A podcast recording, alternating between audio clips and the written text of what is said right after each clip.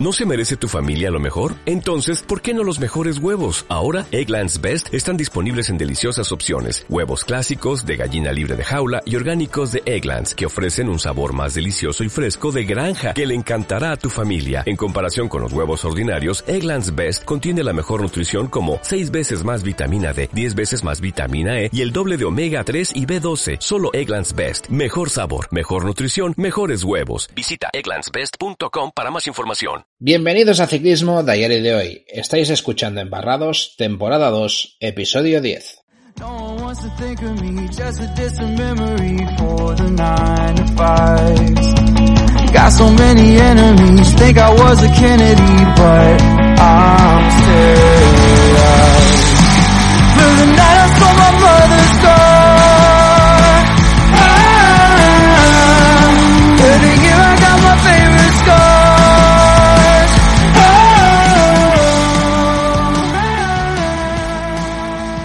Semana de campeonatos europeos con campeones de un tanto inesperados, ¿no, David? ¿Qué tal estás? Muy bueno, Jordi. Pues más de una sorpresa, más de una sorpresa nos hemos llevado. Pero bendita sorpresa. Muchas veces la emoción del ciclocross se podía perder sin esas sorpresas. Pero no os quiero adelantar nada. Esta semana, en el repaso de la actualidad, tendremos a Blanca Batabás, las audiencias del ciclocross y confirmada la vuelta de los tres tenores. Y nos pasaremos por boxes con Carlos Cortés, donde nos habla un poco de la historia de los campeonatos de Europa. Analizaremos todo lo sucedido en las carreras de los campeonatos de Europa, repasaremos el resto de carreras de la semana y cerraremos con la previa de lo que vendrá. Copa del Mundo en Tabor, Super Prestige en Niel y la Etnias Cross del Gran Premio de Leven como carreras destacadas. Y ya sabéis que tenemos activado el apoyo para fans en iVoox. Cuando entréis en iVoox veréis un banner azul para poner apoyar. Le dais y con ello estaréis dando un paso más en el apoyo del proyecto de ciclismo ayer y de hoy. Podéis apoyar desde un euro con 49 al mes, pero podéis elegir la cantidad que queráis. Con esa cantidad apoyáis de una forma más comprometida al proyecto, pero además os libráis de la publicidad en nuestros episodios. Tenéis acceso al historial de programas que ahora muchos es solo para fans y también podréis disfrutar de los episodios exclusivos para fans. Y como siempre decimos que existen formas gratuitas para apoyarnos. Escuchar nuestros episodios gratuitos, dar al like cuando os guste y escribir comentarios. Todo eso nos ayuda, ya que iVoox ve que esto funciona y nos posiciona mejor para llegar a muchos más posibles oyentes. Así de fácil. Like y si puedes, comenta. Únete a nuestra familia, os prometemos horas de ciclismo sin filtros. Hola a todos y bienvenidos a la grupeta de embarrados. Soy Carlos Cortés y desde la sección de voces os contaremos curiosidades cada miércoles. ¿Te unes? Y empezamos esta semana con la actualidad, pues con una de las entrevistas que han hecho a, Clan- a Blanca Catabás. Eh, básicamente, estrella del ciclismo multidisciplinar inspirada en Marian Bosch y Ferran Prevot. Esa entrevista, hecha en Cycling News, eh, dijo que Bosch y Ferran Prevot son una inspiración para ella. Además, eh, dice que ella está contenta de hacer estas tres disciplinas porque es- esos, em, digamos, sus referentes también son ciclistas que podrían hacerlo, ¿no? Además, eh, le da una mayor motivación porque puede correr con ellas, que también es una cosa bastante importante, ¿no? De que tus ídolos sean al final, pues, tus, tus rivales, ¿no? Eso yo creo que es una cosa que, que Blanca Catabás, pues, es lo que más está disfrutando, ¿no? Eh, lleva cinco años compitiendo en estas tres disciplinas, eh, acabó cuarta en los Juegos Olímpicos de mountain bike, cuarta en los Campeonatos del Mundo en ruta y el pasado fin de semana ganó su primera carrera en la Copa del Mundo Élite Femenina de Ciclocross. Además, eh, tiene a Lars Boom, que le está entrenando desde el 1 de octubre y dijo eh, que el caso, eh, concreta Boom, eh, comentó que Blan- Blanca Catabás eh, se da una o dos veces por generación. O sea que, que realmente las sensaciones que estamos teniendo, al menos yo, David, no sé tú, pero estoy teniendo la sensación de estar delante de una chica que tiene un potencial espectacular. O sea, al menos con lo que estamos viendo ahora. Pues sí, y yo creo que en Países Bajos estarán temblando, ¿no? Que se parece como si se fuera a acabar la hegemonía, ¿no? De Países Bajos. Y... Eso lo pensaba hoy, ¿eh? ¿Sí? O sea, ¿Lo pensabas? Sí, sí, yo, no, no, te lo digo muy en serio, porque cuando hemos hablado, cuando eh, hemos estado viendo las carreras del, del, del Campeonato de Europa, que hablaremos hoy, Mm. claro, tú, tú ves todas las naranjas y tal, y cuando ves la irrupción que hace Blanca Catabas ahí en el medio, eh, da la sensación de que la hegemonía de, de Países Bajos no está tan claro como lo que está proponiendo Blanca Catabas. Em, y si piensas un poco en futuro, mm, ¿dónde está el futuro de Países Bajos ahí? Ya, bueno. Puk Pieterse claro. sería una opción, ¿no? Mm, Van Van Empel. Pero las demás es como que ya están sumando años, ¿eh? Es, y, y, y- Alvarado Bueno, Celina Alvarado es joven, ¿eh? Todavía. es joven, es joven, pero es que no sé qué le está pasando. Es como que no veo claro el futuro de Celine Alvarado. Creo que se está como está estancando, ¿eh? Una sensación extraña. Ya, ya, Y en cambio ves a Blanca Catabás como está tirando y dices, joder, es que esta puede ir a más, encima. Y no sé. valiente, y además valiente la tía. Muy valiente, muy valiente. Por eso, por eso que, que las sensaciones son brutales. Y si Lars Von encima dice que cree que es una de esas que sale cada generación, pues imagínate. Pues sí. Además es que eh, Lars Boom también dijo que respecto a la planificación del SD Wars, que pues que tienen que planificar bien un, un buen calendario en todas las carreras que ella quiera hacer y que además para el equipo pues pues eh, vayan bien, ¿no? Y que creen que pueden ver grandes cosas en un futuro para ella. Después del Campeonato de Europa correrá la Copa del Mundo de Tabor y luego se tomará un, un descanso para volver a mediados de, de- de diciembre con el objetivo del Campeonato del Mundo. Bueno, a- ahí queda. O sea, con además ha sido muy valiente, ¿no? Porque ya lo hemos dicho, campeonatos eh, eh, en el Campeonato de Europa ha participado con las élite, ¿Sí? lo cual le quedaban incluso creo que son dos años más que podía haber competido con sub 23. O sea que bueno, ha tomado ese riesgo y además creo que con bastante acierto, ¿no? Y además el, el detalle que, que cuentas es importante, ¿no? Que después de Tabor se tomará un descanso para volver a mediados de diciembre, es decir, que no está cegada por, por ser, por la Copa del Mundo actualmente, ¿no? Y eso que, que, bueno, que está ahí rondándola. Por tanto, bien, me parece bien que, que la dosifiquen a la corredora. Correcto. Además, esto de la Copa del Mundo me ha hecho gracia un comentario, ahora que lo has sacado, eh, que hizo, creo que era Alix y, y, y Saúl, que comentaban de que el extenso calendario que hay en la Copa del Mundo, Sí. y que además, eh, y tú ya la, ya la habías comentado alguna vez, el Campeonato del Mundo, claro, el tema de premios y todo es, es distinto, ¿no? Al de las copas patrocinadas. Mm. Y que no todos los ciclistas tenían el presupuesto necesario para afrontar todas las carreras del Campeonato del Mundo, ¿no? Claro. Y que era bastante lógico que, por ejemplo, Blanca Catabas, por ejemplo, pues no corriera eh, hace un par de semanas eh, una carrera de la Copa del Mundo, ¿no? O, o que otras ciclistas, o, bueno, o chicos, eh, se plantearan no hacer todo el calendario entero, porque no, no, o no podían económicamente o porque realmente no, no les, no les eh, compensaba Compensa. hacerlo. Exacto. Con lo cual me parece bastante acertado, por ejemplo, lo, lo que está haciendo Marian Bosch o lo que está, o lo que se está planteando ahora Blanca Catabás, porque, porque creo que, que tienen claro unos objetivos concretos y, y, y bueno, es lo que tú dices, no, no, no se van a obsesionar con la Copa del Mundo. O sea que es una cosa que, que me parece bastante acertada, ¿no? Planteársela así. Además, eh, sumando a esto, Blanca Catabás admitió que esta temporada fue un poco extraña porque principalmente corrió con, con su bicicleta de montaña y que no conoció a sus compañeras del equipo del SD Works. Eh, y ella espera que el año que viene pueda hacer muchas más carreras de ruta y pasar más tiempo con el equipo. Además, si le sumas que Lars Boom dijo que el equipo tiene curiosidad para ver cómo le pueden ir a, a Blanca Catabás el tema de las carreras adoquinadas de un día de Bélgica, o sea, las clásicas. O sea que cuidado, ¿eh? esto a mí ya, ya sabes que a mí me gusta este terreno, este terreno a mí ya me está poniendo, vamos, lo, lo- me, Los me está dientes poniendo- largos, los dientes hombre y tanto y tanto, o sea, ver esta chica competir Flandes y competir eh, terreno de Bélgica de, de clásicas, hostia, a mí me, es que, vamos, estoy ya deseando poder ver eso. O sea, me parece, bueno, además una chica que, que, que no, no escatima nada, ¿no? O sea, que puede, yo creo que puede dar mucho espectáculo además. Solo faltaría que encima le saliera bien, ya sería, bueno, la, la definitiva. Y estoy casi convencido que le va a salir bien, ¿eh? A poco que se lo proponga, a poco que, que se lo planteen bien con el equipo bien, es decir, que vaya, va a ser un disfrute en invierno y disfrute también en, en primavera y verano. Pero es que además es de esas ciclistas, David, que es que al- en el fondo tú, tú- te gusta que gane, pero es que si gana te da igual, porque has disfrutado igual de su carrera. Sí. O sea, es, es de las que propone, de las que hace, de las que no se, no se achanta. O sea, sí, es que es brutal lo que hace. O sea, es que es espectacular.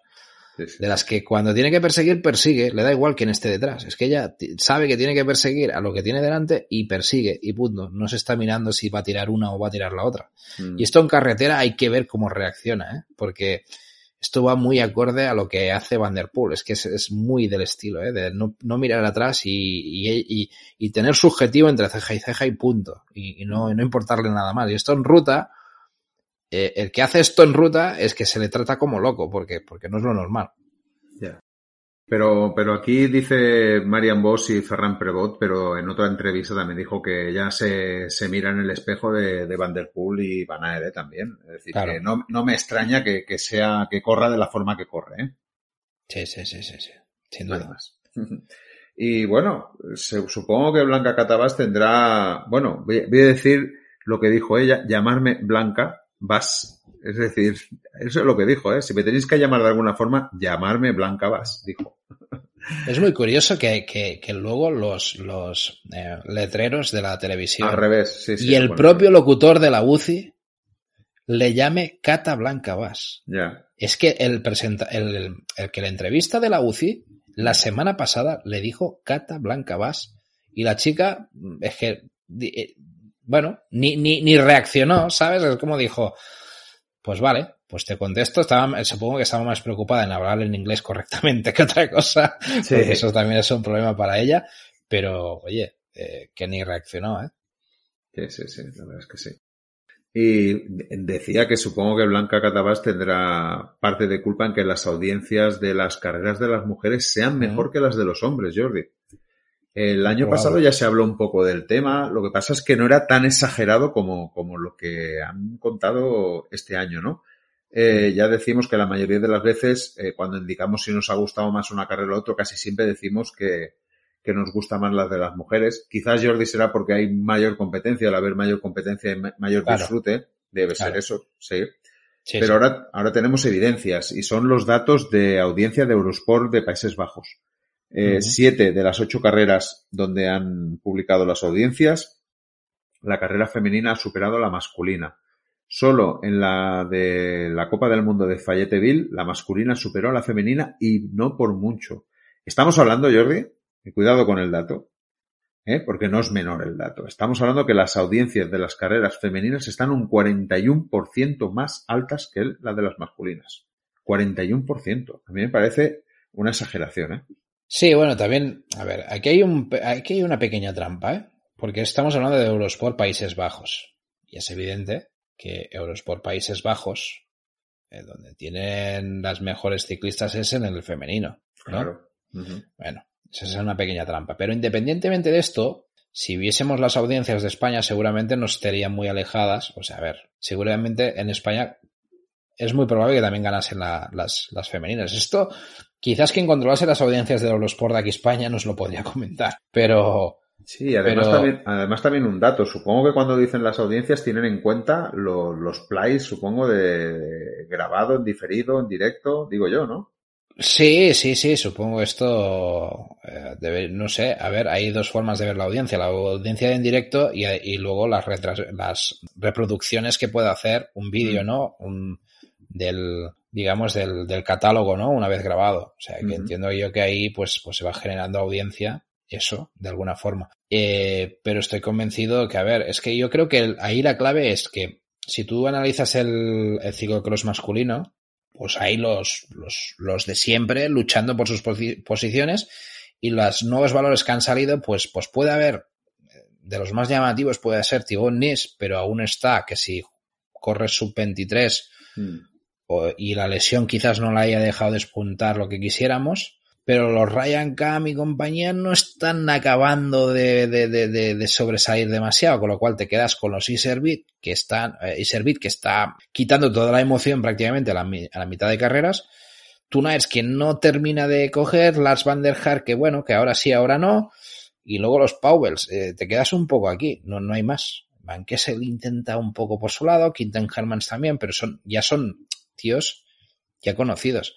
Claro, si tú te vas a la, a la femenina, te aparecen ciclistas como Blanca Catabás o Puck Pieterse y te están, y te están ya generando una, como una sensación de renovación y de que el y de que la, el- la gente que está viendo eso tiene un poco de, de, emoción en decir, hostia, a ver qué hacen estas chicas, ¿no? No sé, esa es la sensación de que esos jóvenes valores dan ese punto, ¿no? De, de, tal, aparte de que, de que sí, que Bersema ha dominado un poco este inicio de temporada, pero luego te Lucinda sigue haciendo de las suyas y, y creo que da un poco más de juego todo, no sé. Yo creo que, además que la irrupción de Blanca Catabás, no voy a ser muy, voy a intentar no ser muy exagerado, pero sería lo más parecido a una irrupción, por ejemplo, de Top Pick, de Thomas Pitcock, ¿vale? Uh -huh. Claro, te da esa sensación del aficionado de querer que haga algo, ¿no?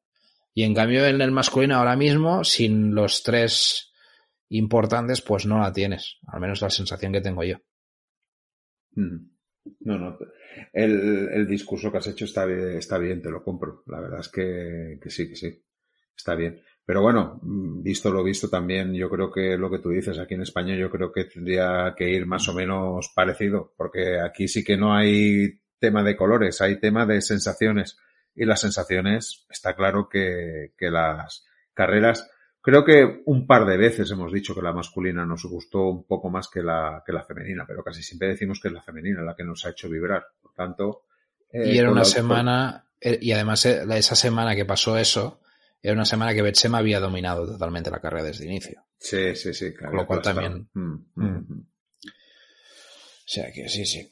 Bueno, y hablando de los tres tenores, otra de las noticias, confirmadas las fechas, ¿no? De la vuelta de los tres tenores. O sea que a partir de aquí, a ver cómo, a ver qué pasa con el logo sí que las audiencias, David. Yo creo que no, no va a haber, no va a haber posibilidad alguna de que sean mejores en el masculino. Eh, la semana pasada habíamos dicho que Van der y Pitcock confirmaban su participación en el Mundial y que Van Aert aún lo tenía que decidir. Pues esta semana se han confirmado algunas de las fechas de las vueltas ya de los tres corredores. Matthew Van Der Poel lo más probable es que sea el 18 de diciembre con la Copa del Mundo que se va a disputar en Rupfen, en, en Países Bajos. La cuestión es que del 1 al 10 de diciembre pues estará en un campo de entrenamiento con el Alpecin y es bastante justo que pudiera volver, por ejemplo, el 12 de diciembre, ¿no? Con la Copa del Mundo de Valdisole. Pero ya sabemos cómo es Van Der Poel, así que vete a saber, ¿no? Vete a saber sí. qué puede pasar aquí, o sea que veremos. Luego Thomas Pitcock, que se espera para el 4 de diciembre, para la Super Prestige de Boom. Mientras que eh, Bud Van también regresará al ciclocross a principios de diciembre, aunque un campamento de entrenamiento del equipo a mediados del mes significa que probablemente no se enfrentará con Van Der Poel hasta después de Navidad. O sea que ahí tenemos que esperar un poquito. Pero bueno, podremos ir ya poco a poco y disfrutando de uno, del otro, de... y yo creo que ya empezará el, el, juego importante, ¿no, David? Pues sí, con ganas de que llegue ya el 4 de diciembre para, para que haya otro elemento dentro del barro, que sea Tom, Thomas Picot, a ver qué, qué, tal. El año pasado, si te acuerdas, empezó así como muy tímido y tuvo mm. que ser cuando llegó Van Der Poel y Van Aert que fue su irrupción, que hizo aquellas dos o tres carreras buenísimas, sí. sobre todo la que gana, que fue espectacular. Y, y, nada, con ganas también de eso, ¿no? De que haya un poquito más de, de competencia vamos a decir, un poco más de competencia, aunque al final, cuando está Van o Van Der Poel, eh, rompen la carrera y la competencia se acaba a favor de uno del otro, ¿no? Pero, pero vaya, eh, ya me entiendes, un poquito más de, de salseo de, de los sí. tres tenores. Sí, sí, yo creo que este año Pitcock vendrá pegando un puñetazo encima de la mesa. ¿eh? O sea, como hizo directamente con el mountain bike con Van Der Poel. O sea, es que yo creo que este año no va a, no, no va a venir con timidito, no. Yo creo que este año va a ir directo al grano, ¿eh? O sea, no tengo ninguna duda. Muy bien. Y nada, y llegamos al momento en que nos vamos a boxes con Carlos Cortés y vamos a ver qué nos cuenta sobre la historia de los campeonatos de Europa. Hola a todos y bienvenidos a boxes. Una semana más, esta semana repasando los campeonatos de Europa que suelen tener lugar a principios de noviembre. Y bueno, vamos a hablar un poco de la historia. El campeonato de Europa se celebra desde 2003, pero solo se celebraba en categoría de mujeres y, categoría junior hasta el año 2015. Hay un dato eh, que ya hemos comentado en otras semanas.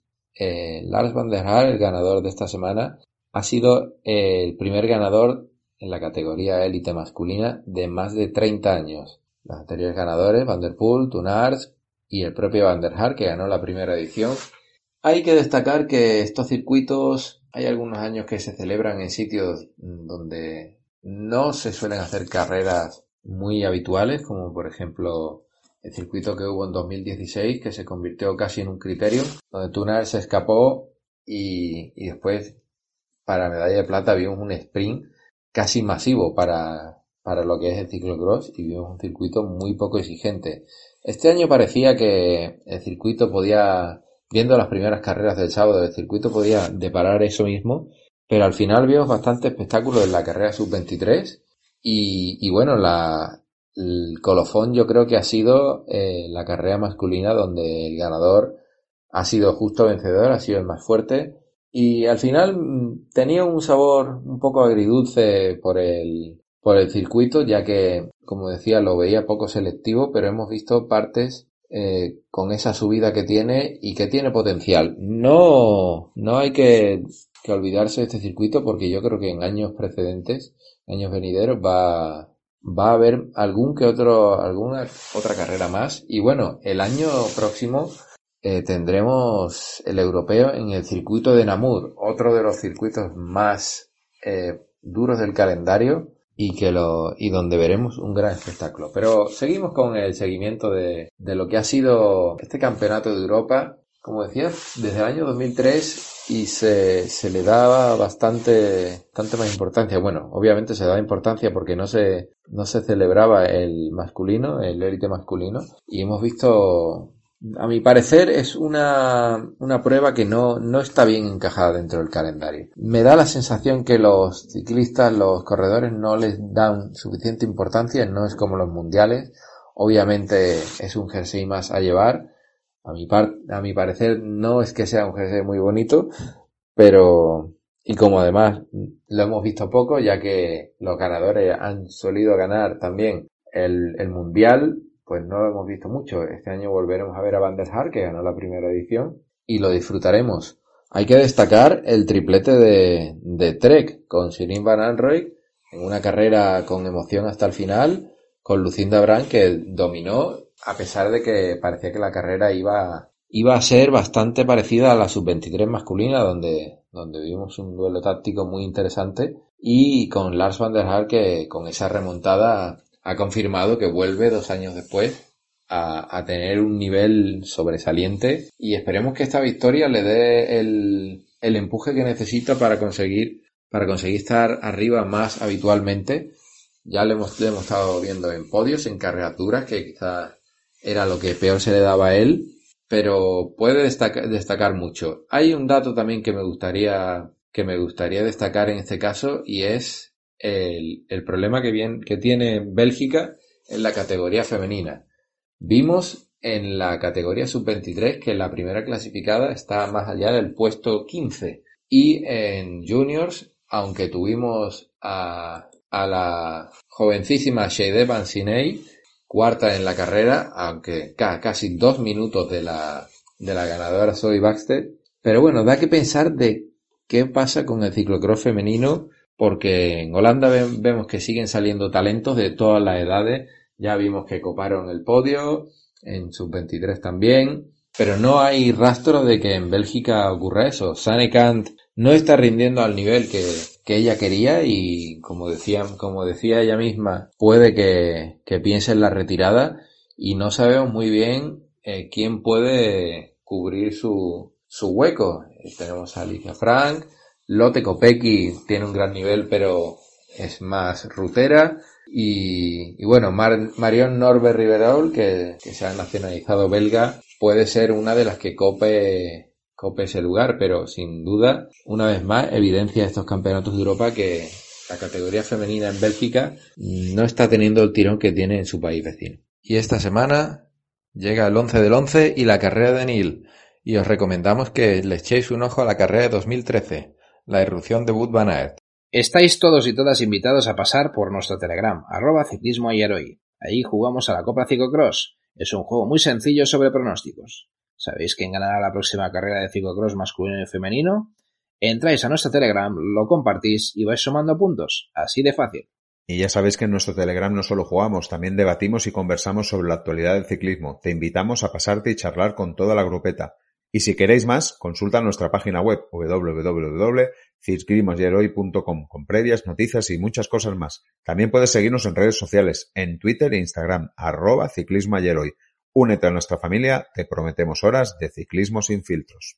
Y vamos con el análisis de la carrera de la semana, el Campeonato de Europa y comenzaremos comentando un poco el circuito. Un circuito eh, creado en un vertedero, ¿vale? Adaptado como circuito de, bicis y basado básicamente en más fuerza que técnica, ¿no? Eh, un continuo sube y baja y con esa cuesta final en el adoquín tan característica, el el Bamberg, o sea, el Col du Bam, ¿no? Para, para, digamos, nombrado ahí, ¿no? Eh, mucho viento, sobre todo en la subida final y de cara, y quizás un elemento más a tener en cuenta, la recta en boxes, que por la parte de fuera estaba bastante embarrada, por dentro, ¿no? Pero también al terminar en la subida fue un punto caliente de la carrera. Además, hay algunos detalles que se han comentado en algunas redes sociales, ¿no? Como por ejemplo la salida o la llegada que no cumplían un poco con la norma y, provocaron que no pudieran estar todos los, los ciclistas que tenían que estar en la salida. E, o, por ejemplo, el hecho de que los boxes estuvieran al lado contrario al habitual, que esto no sé hasta qué punto puede haber influido, pero sí que era significativo aparte de esto, pues un circuito, pues que ha habido un poco, ¿no? De controversia, ¿no, David? De alguna gente que le ha gustado, gente que no, eh, un poco un circuito, ¿no? Que no, no ha dejado a nadie sin hablar. Sí, la verdad es que sí. Eh, yo he leído de todas las opiniones, opiniones a favor, opiniones en contra. Ya hemos escuchado hace poco a Carlos que, que dijo, ha dicho que, que cree que este circuito tiene, tiene más vida después del Campeonato de Europa. No sé tú, a mí a mí me ha faltado algo en este circuito. Me ha gustado la subida empedrada, eh, la zona esa de la subida de boxes también me ha gustado, pero no sé, me ha faltado por medio alguna cosita más. No sé si, si a ti. Dicen, dicen que este circuito está mm. como en proceso de construcción.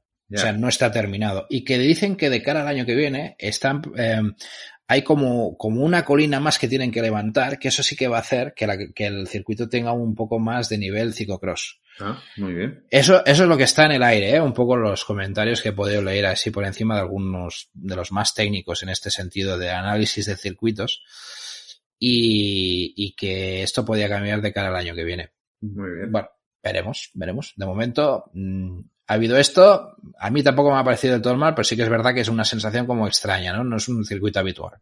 Sí, sí, sí, sí.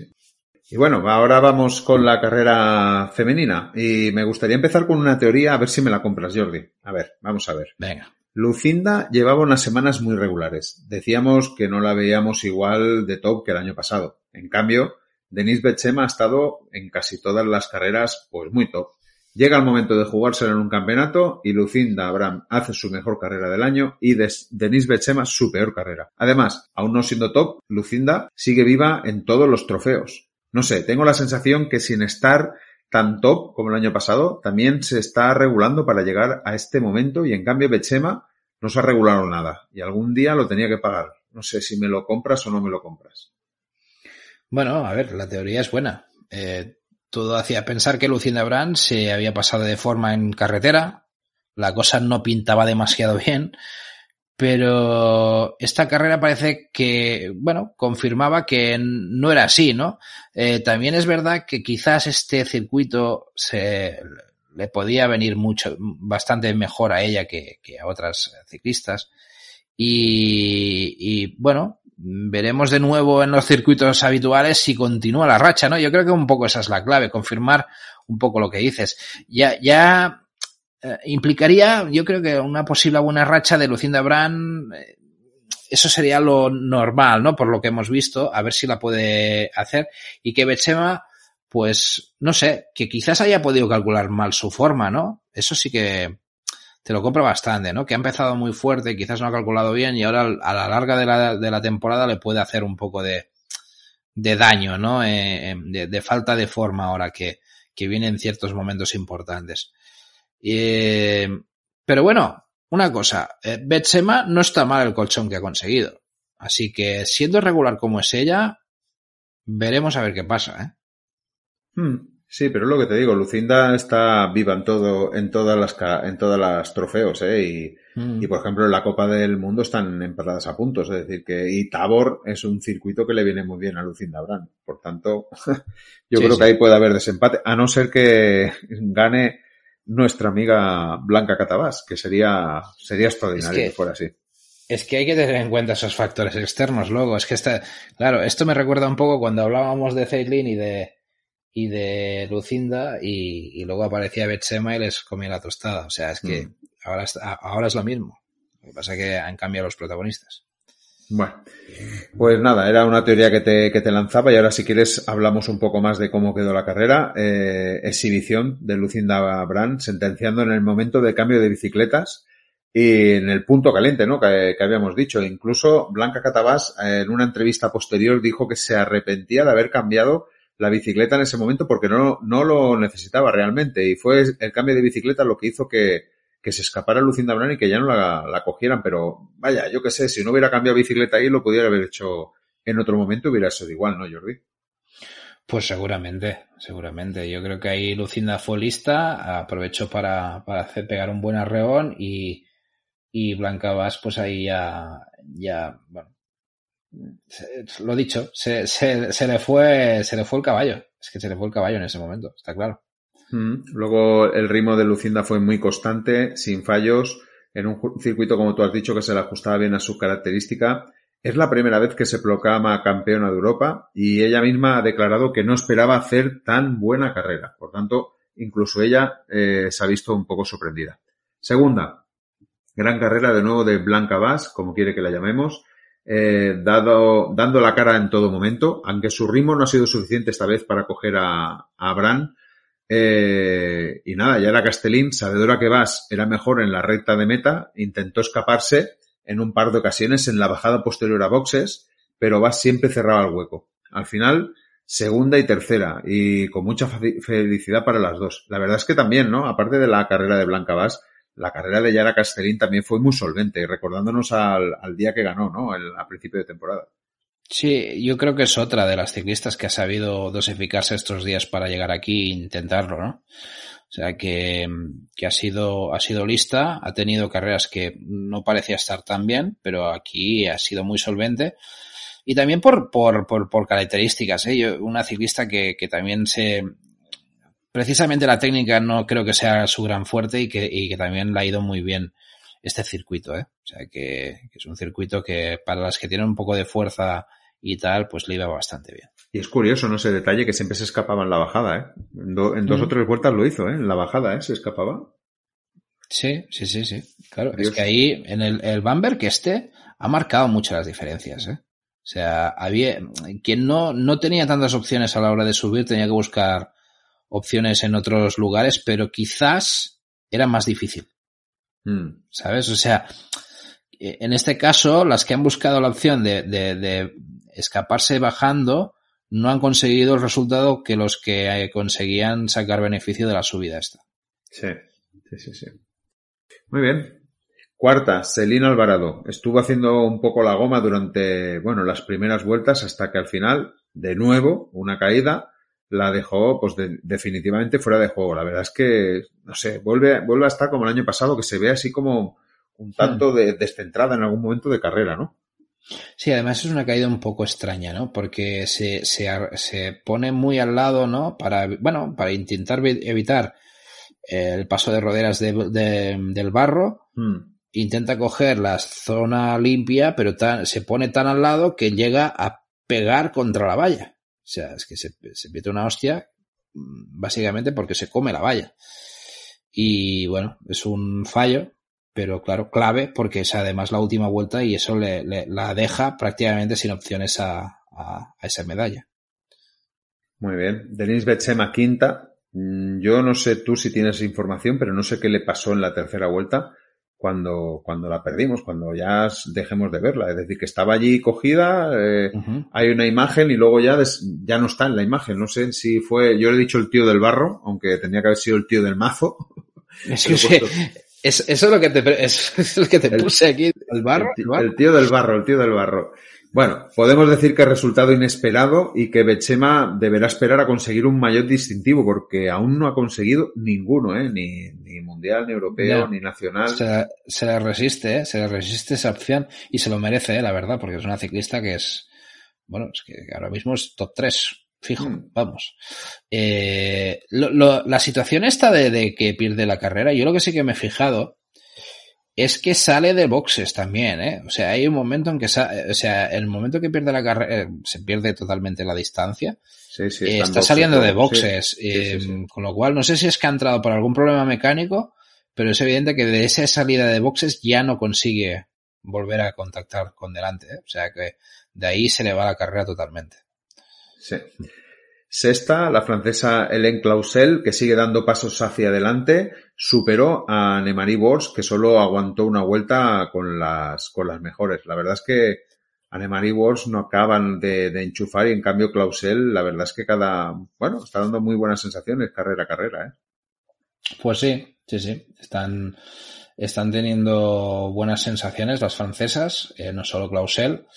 Y, la verdad es que, bueno, muy bien, muy bien por, por parte de, de, las francesas para dar un poco de, de, color, ¿no? A ese, a ese cantidad de naranja que corre por, por, por este campeonato de Europa, la verdad. Y también le dio color azul la octava y la novena. Octava, Alicia y María Azulfi, su mejor carrera del año. Y novena, Silvia Pérsico, que seguro que merecía algo más. La vimos en la primera vuelta delante tras Blanca Vaz, que se, parece que se iban a escapar las dos, y, y se cae, se cae, se pega un porrazo y, y, mm. pierde esa posición, al final se hunde ahí remontando y cuando está remontando se vuelve a caer otra vez eh, y acaba novena. La verdad es que la sensación de Silvia Pérsico es que, que tenía un punto más.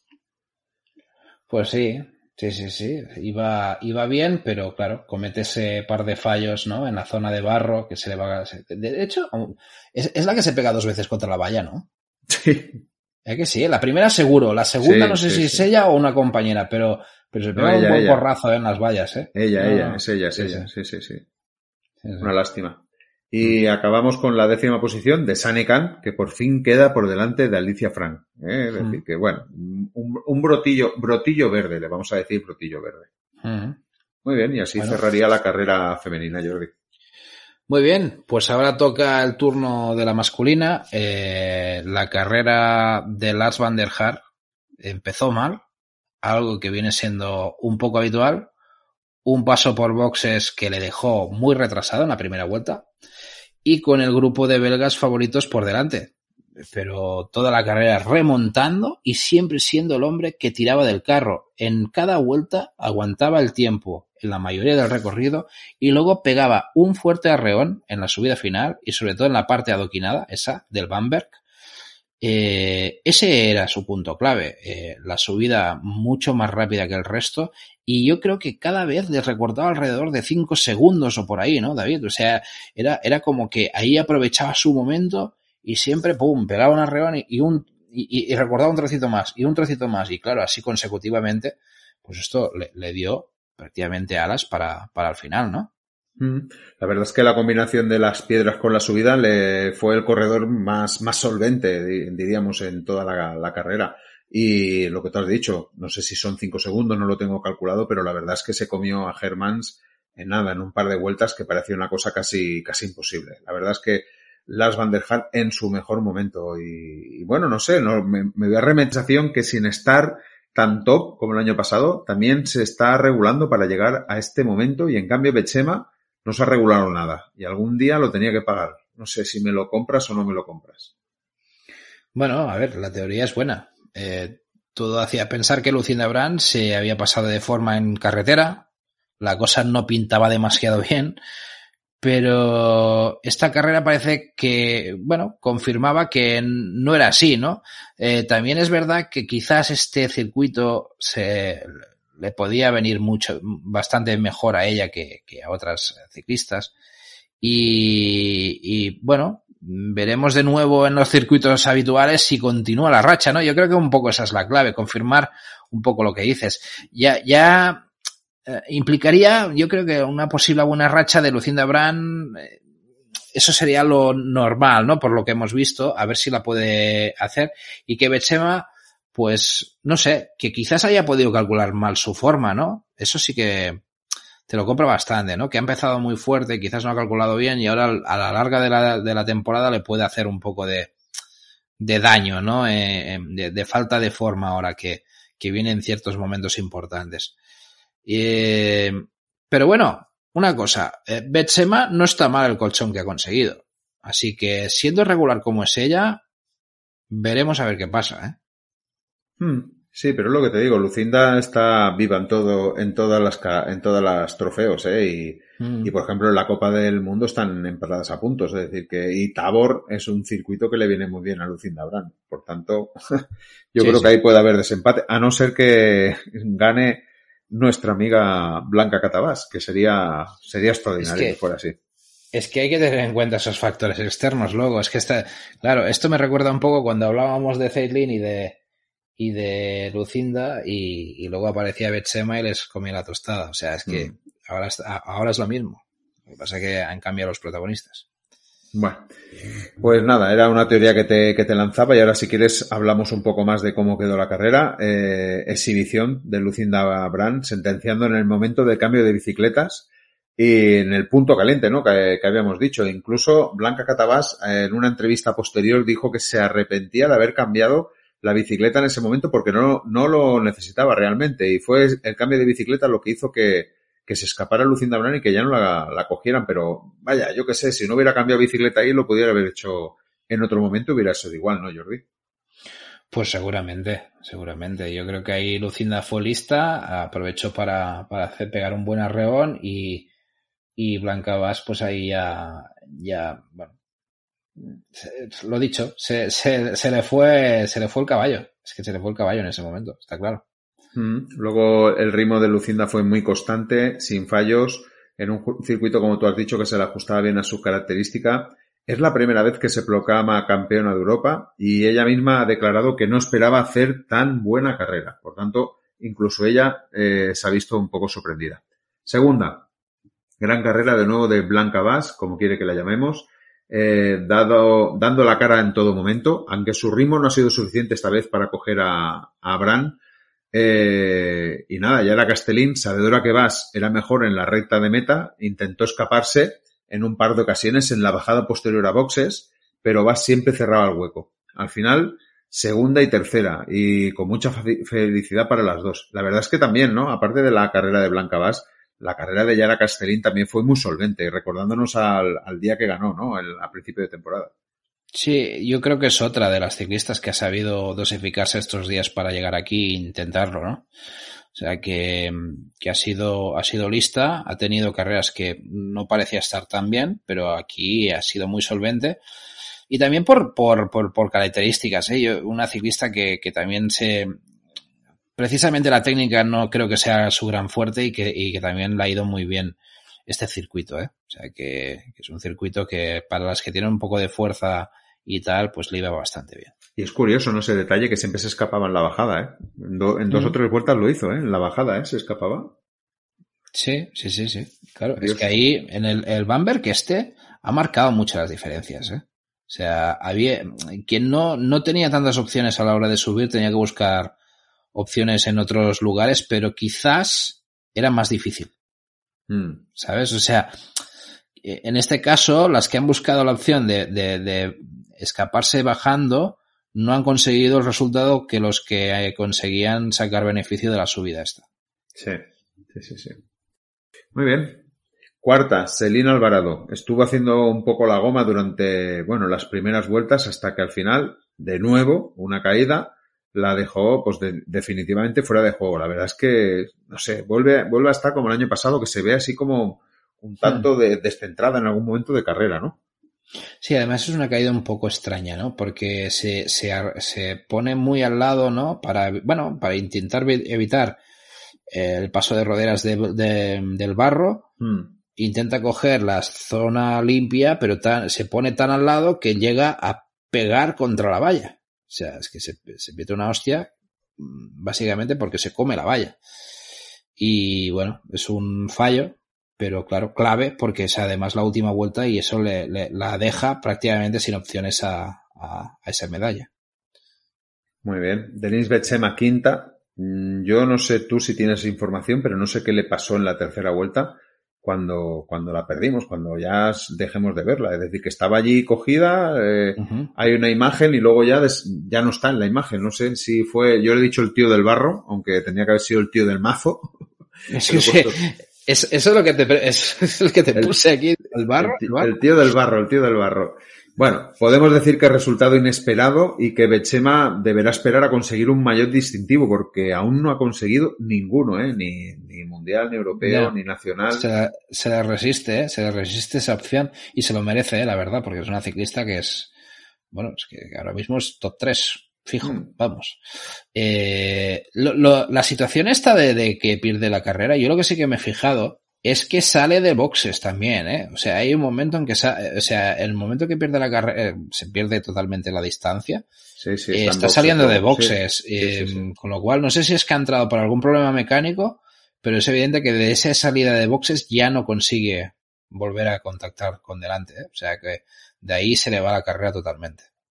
Sí. Sexta, la francesa Hélène Clausel, que sigue dando pasos hacia adelante, superó a Nemari Bors, que solo aguantó una vuelta con las, con las mejores. La verdad es que a Nemari Bors no acaban de, de, enchufar y en cambio Clausel, la verdad es que cada, bueno, está dando muy buenas sensaciones carrera a carrera, ¿eh? Pues sí, sí, sí. Están, están teniendo buenas sensaciones las francesas, eh, no solo Clausel.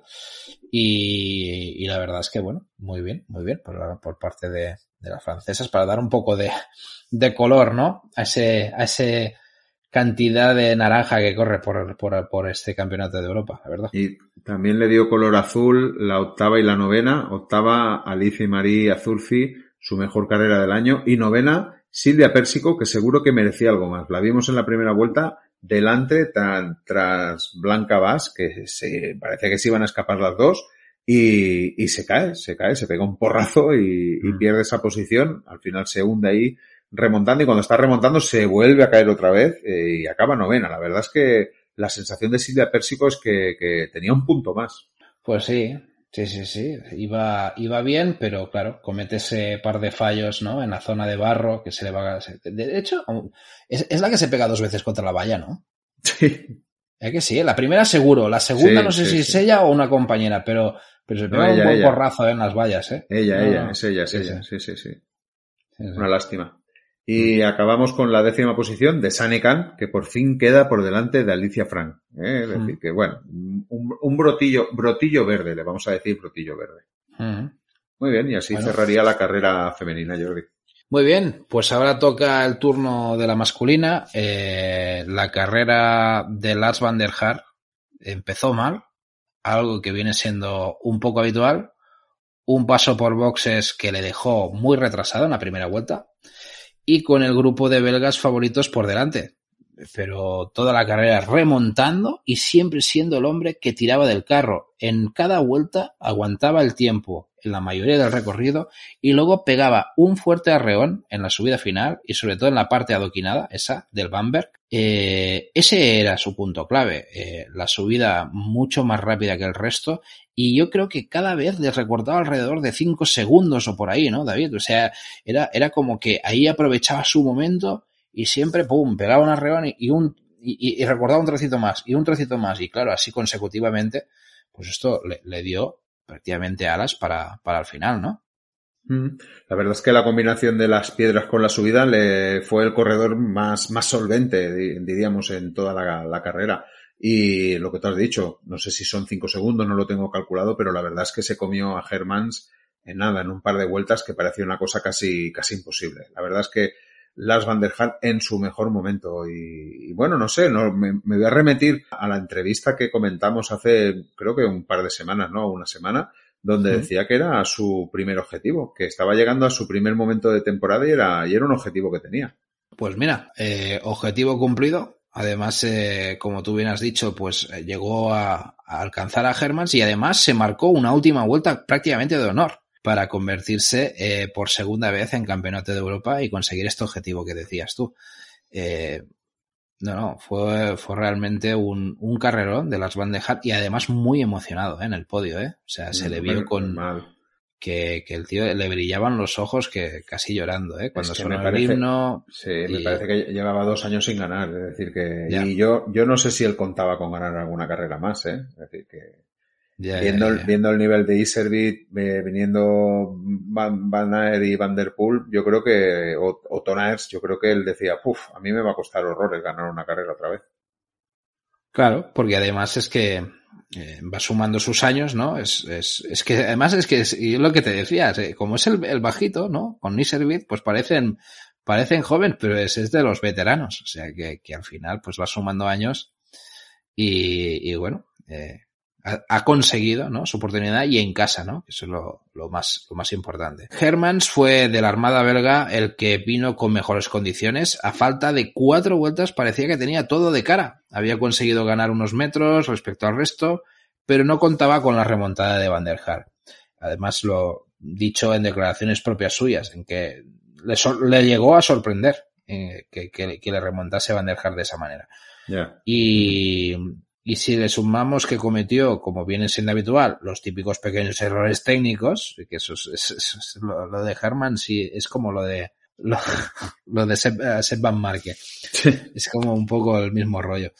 Eh, en este caso, pues nada, eh, se le escapó el pie del pedal en algún momento y luego además el momento clave en que llega Van der eh, es como que se agarra la valla para evitar caerse en una curva cerrada. Bueno, es que no, sé si se iba a caer o si, o si pensó que al cogerse la valla iría mejor, pero es que ahí se le va unos metros Van der y adiós. se le va, sí, la, se le va la posición ahí, ¿eh? Es una manía que tienen algunos corredores, ¿no? De que creen que van a dar la, la, la curva con más seguridad y se cogen a la, a la, al palo para, para dar fuerza, para hacer así la curva y no sé, Uy. la verdad es que le salió muy mal esa jugada. Eso, eso, eso pone de los nervios a Lix en directo, sí. lo he escuchado más de una vez, cuando sí, sí. se agarran ahí las cintas o las tal, y, y, la verdad es que tiene bastante razón. O sea, es, Totalmente. es una cosa que, que, bueno, el reglamento no lo impide, pero sí que es verdad que no queda muy bonito. Eh, y, y, y, encima, si encima le perjudica como esta vez a, a, a Hermans, ya es que es para, es para meterle un copón y decirle, pero ¿qué haces? ¿No? O sea que, bueno, en fin.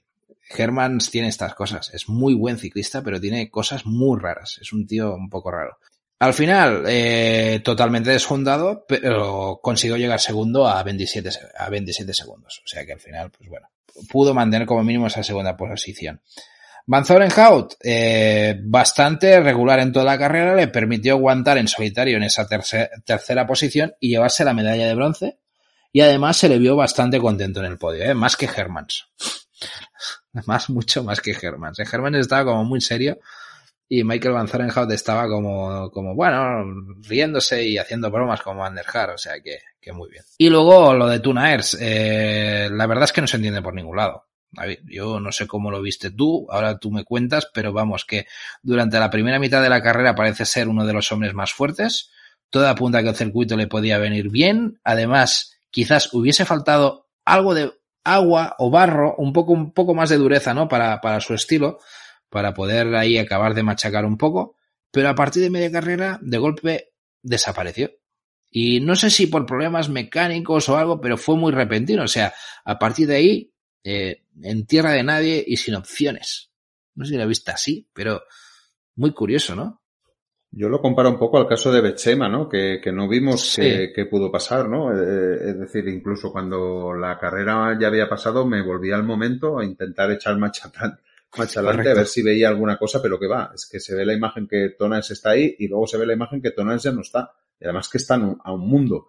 Sí, a mí sí. me, da, me da a entender que ha tenido, ha, ha debido tener algún problema. tipo de problema, porque claro. la, la, distancia que pierde es abismal, es que la cámara aún esperándolo casi ni, ni lo coge. Además, por declaraciones de, bueno, de los, de los medios habituales, no, no ha aparecido nada, al menos hasta ahora, y, no sé, no sé lo que puede haber pasado por ahí.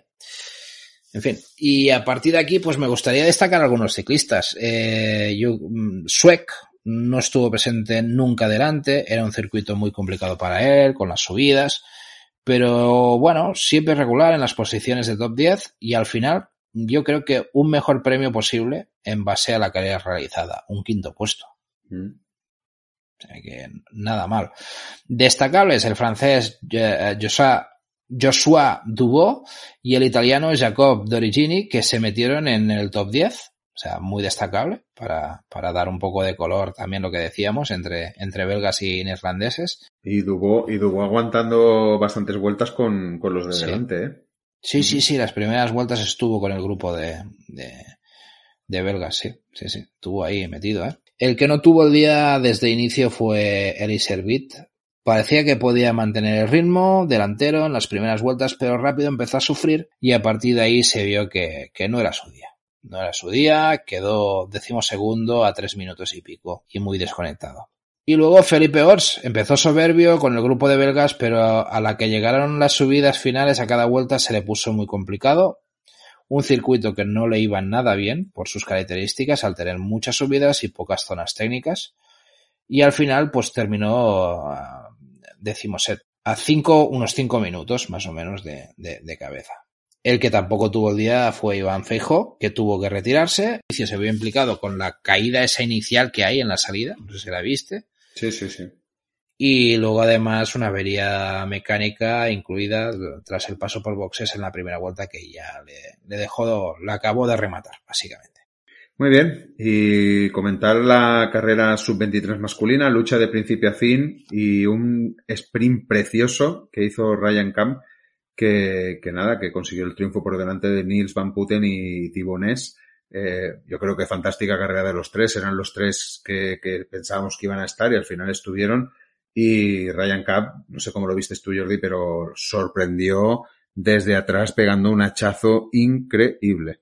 Sí, sí, a ver, Ryan Cam demostrando una vez más que en sub-23 pues tiene un, un, un, gran nivel y que, y que bueno, que claro, ahora mismo eh, es que yo creo que Ryan Cam podría hacer el paso definitivo a, élite ya, pero, pero bueno, bien que hace, ¿no? De aprovechar hasta el último momento, ¿no? Esa sub-23. Uh -huh.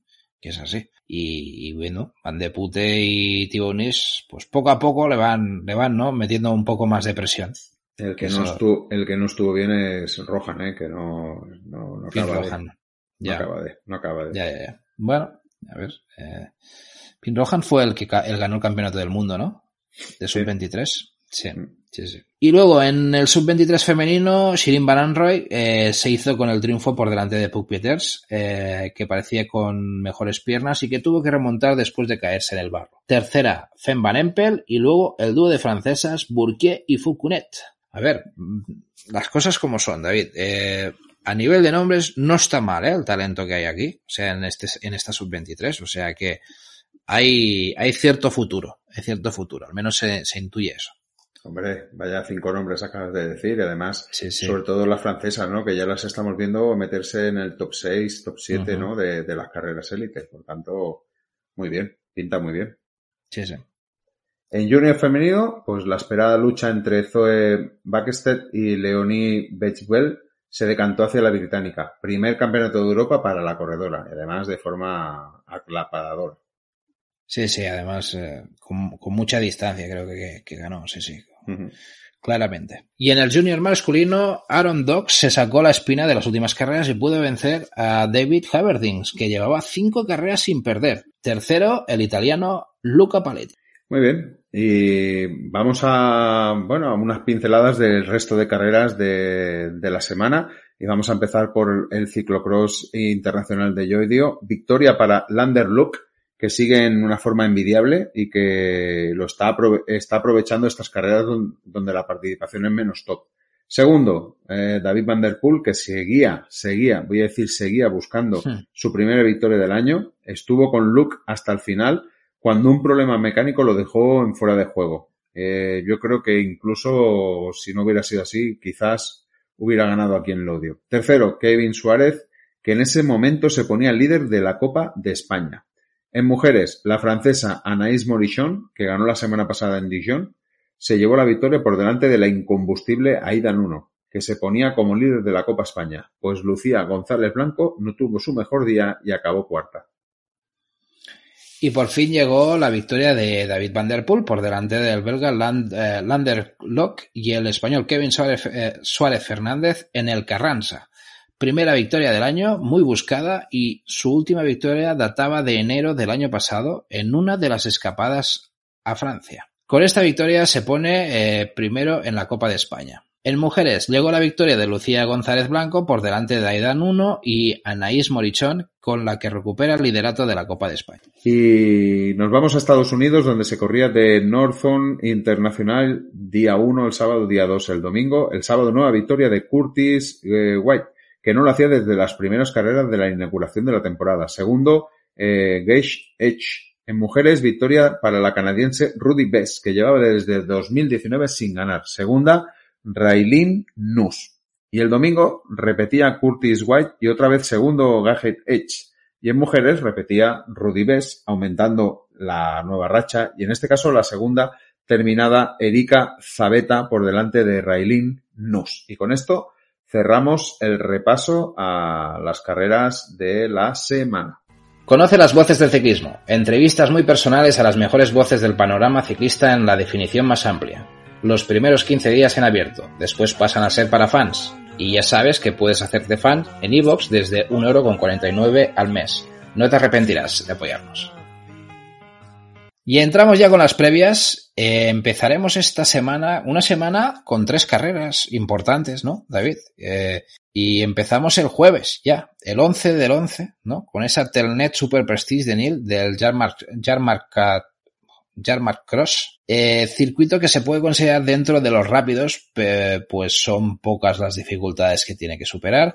La viga está en el inicio en una doble curva enlazada que acaba, termina en una bajada que el año pasado se volvió peligrosa por el barro y en la que vimos bastantes caídas. La otra parte interesante, casi al final, donde se pasa un pequeño terraplén seguido de una fuerte subida que se puede hacer sobre la bicicleta y que enlaza casi con un pequeño banco de arena. El resto del circuito, casi su mayor parte, alguna pequeña subida y alguna bajada, pero permite rodar bastante. El año pasado se hizo con la carrera Lauren Swick por delante de Ellie Servit y Lucinda Brandt hizo lo propio con Celine Alvarado. A las 11 y 45 el junior masculino, a las 13 y 40 la élite femenina y a las 15.00 eh, el élite masculino. La podéis ver por Eurosport Player con la opción en castellano. Y el sábado 13 tenemos el Etnias Cross del Gran Premio de Leuven. El recorrido se encuentra sobre la zona militar de Casernet de Empetinen. Es un circuito rápido y técnico, mezcla de bosque y prado. Tiene un largo tramo de asfalto, bastante largo en la meta, lo que le hace que la carrera sea un poco más táctica, ¿eh? por aquellos frenazos típicos que se suelen dar. También contiene bastante sub y baja, algunos un tanto estrechos, que suelen taponar la carrera. Algunas de las subidas se tienen que hacer a pie, con su consiguiente bajada con bastante inclinación. A mitad de carrera se pasan un par de toboganes y los típicos obstáculos de vigas. La llegada, como hemos dicho, en asfalto tiene una ligera inclinación que podría servir para hacer algún ataque final. El año pasado vimos ganar a Dare un eh, consiguiendo, pues eso, la victoria por delante de Tonaes y Celina Alvarado por delante de Denis Betsema. La propia Junior masculina no se celebró por la pandemia. Esta vez sí, a las 11 tendremos el Junior masculino, a la 1 y 45 la élite femenina, a las 3 la élite masculina. Se podrá ver por Eurosur Player sin audio en castellano. Y el domingo llegamos al plato fuerte que va a ser la Copa del Mundo en Tabor. Sexta prueba de la Copa del Mundo. El año pasado vimos ganar a Michael Van Torenhout y a Lucinda Brand. Es un circuito poco atractivo, sobre todo las partes reviradas. Tiene otra parte en la que se puede pedalear en algunos toboganes. Atención al último, muy cerca del final de la vuelta, que suele ser el decisivo, pues allí es donde se suelen atacar los que quieren ganar, básicamente. Por lo que, por lo demás, un par de tramos de, escaleras, unos saltos encadenados con, son los únicos obstáculos que se tienen que salvar. En Tabor sí, sí tendremos carrera junior, masculina y femenina, eh, además de la sub-23 masculina y élite, que se correrán a la 1 y 25 la femenina, a las 2.50 la masculina y como siempre por Eurosport Player con opción en castellano. Y tenemos el resto de carreras. Eh, estaríamos, vamos a ver, eh, el jueves tenemos carrera en Francia, ciclocross internacional de la Solidarité. Eh, luego el sábado nos vamos a Rumanía, al Luca Timisuliui, Timisuliui, madre de Dios. Además es una C1, ¿eh? ahí yo creo que irán a pescar bastantes corredores. ¿eh? Eh, luego, el sábado y el domingo vuelve a repetir Francia, con la Copa de France Ciclocross Bagnole de Lornet. Se corren dos veces, la carrera número 5 y 6. El sábado y domingo también, en Eslovaquia, el Grand Prix de Topolsiaki, también carrera 1 y 2. Y el sábado y domingo también en Estados Unidos, el Rally Rat Festival o Ciclocross Day 1 y 2. Con esto se cierra la copa que se está corriendo, que es de cuatro carreras. Y finalmente, eh, el domingo habrá carrera en Japón, el Rafa Supercross Noveyama, que no sé si es una de las que ganó Felipe Ors hace un par de años, eh, no sé, tendríamos que mirarlo, pero bueno, pinta que podría ser una de las que ganó. Muy bien, pues ya lo veis. Un fin de semana entretenido, ¿no? Una semana movidita, sobre todo para el fin de semana, y con un poco de todo. Sé que ciclocross por un tubo. Nada, David, y eso es todo. Ya sabéis que tenéis una cita con el ciclocross cada miércoles. Recordad que hay formas gratuitas de apoyar el proyecto, por ejemplo, dándole al like si os ha gustado el episodio, dejando un comentario e incluso compartiendo en vuestras redes el episodio. Y que si os, os apetece, también podéis ap apoyar al proyecto de forma monetaria con el apoyo para fans de iVoox desde de 1,49€ al mes. Como siempre, un placer, David, haber pasado contigo este rato hablando de ciclocross y nos vemos uh, la semana que viene. Pues nada, Jordi, por mi parte lo mismo, un placer haber podido comentar las carreras y las noticias, haber dado un poco de, de previa y nada, deseando meternos en faena ya para, para estas carreras que, que, bueno, pintan que pueden ser más o menos iguales por, por la, la circunstancia de los circuitos, pero vamos a ver, a ver por dónde salen los tiros. Pues nada, Jordi, hasta la semana que viene. Chao, chao. Chao, chao.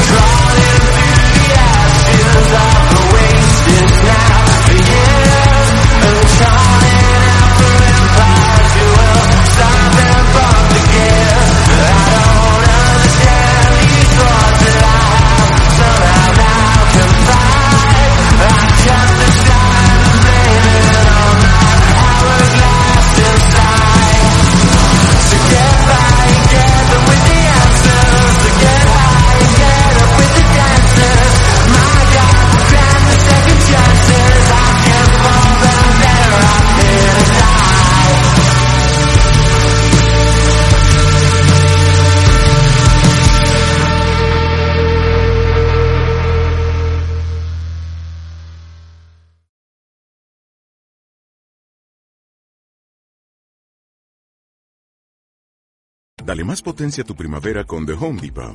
Obtén una potencia similar a la de la gasolina para podar, recortar y soplar con el sistema OnePlus de 18 voltios de Ryobi desde solo 89 dólares. Potencia para podar un tercio de un acre con una carga. Potencia para recortar el césped que dura hasta dos horas. Y fuerza de soplado de 110 millas por hora. Todo con una batería intercambiable. Llévate el sistema inalámbrico OnePlus de 18 voltios de Ryobi. Solo en The Home Depot. Haces más. Logras más.